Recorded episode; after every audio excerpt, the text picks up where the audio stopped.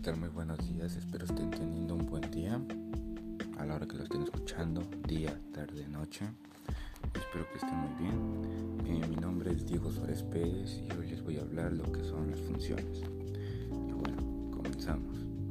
Para empezar, ¿qué es una función? Bueno, pues en matemáticas una función es una relación entre un conjunto dado X, que es el dominio, y el otro conjunto de elementos Y, que es el codominio. Bueno, de forma que a cada elemento X del dominio le corresponde un único elemento del codominio. Pasamos con los tipos.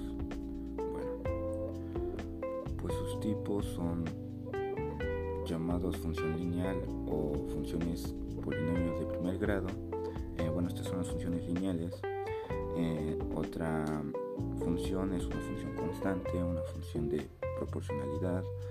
Eh, una función lineal a, trazos, una función cuadrática, una función de valor absoluto, una de proporcionalidad inversa, de funciones radicales, funciones exponenciales, funciones logarítmicas, funciones trigonométricas, funciones tangentes, funciones de coseno y función seno, en el cual esas son, pertenecen a las funciones trigonométricas.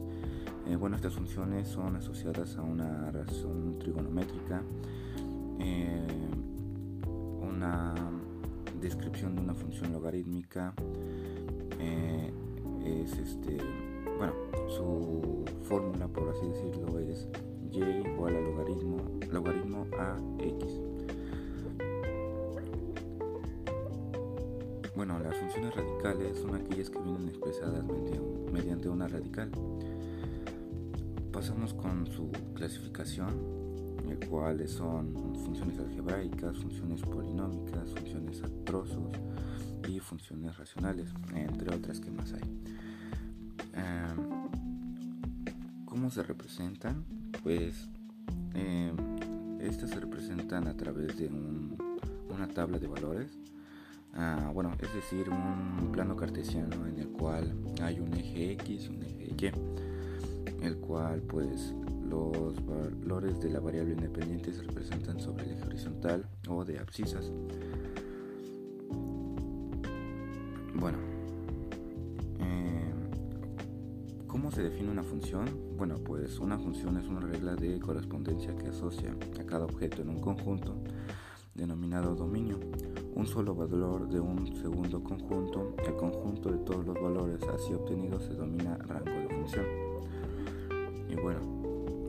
ha sido todo hasta el día de hoy. Eh, les voy a dar un ejemplo de, por ejemplo, una función eh, en el cual un automóvil va a tal velocidad y a cierto, a cierto tiempo.